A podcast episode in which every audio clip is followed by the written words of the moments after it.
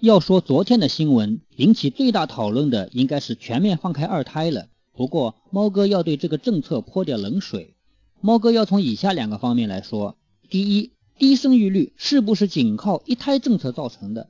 第二，仅仅是可以生育二胎，对生育率过低有没有影响？先来弄清第一个问题。说到严格的一胎政策，我们都不陌生。这个政策大大降低了生育率，但那仅限于当年野蛮处理的时代。后来慢慢的，基层干部不能再胡来了。而且医院即使没有准生证，也必须帮产妇把孩子好好的生下来了。实际上，一胎政策早就已经被架空了。而且真正想生育的人，那叫八仙过海，各显神通，什么样的我都见过。有些是东躲西藏，生下来再说，你最多罚款吧，罚款都未必收得上来，因为人家一穷二白嘛。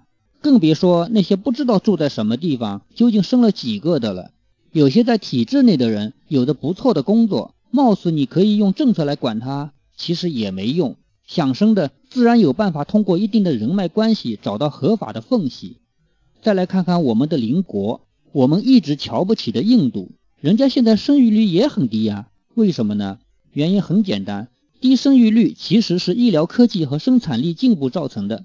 以前生了孩子不一定能养活嘛，万一夭折了呢？所以多生几个有保险嘛。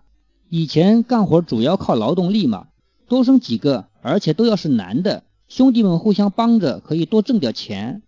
现在夭折率这么低，基本上个个都能健康长大，而且劳动又不再只靠人力，所以生育的需求自然就降低了嘛。再来看看第二个问题，可以生育二胎对全社会的生育率有多大影响？注意“可以”两个字，也就是说原来不行，现在允许了。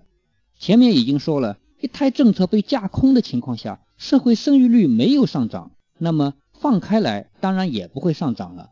那么多发达国家花大钱来鼓励生育，都没有能够挽救生育率，原因就在于观念嘛。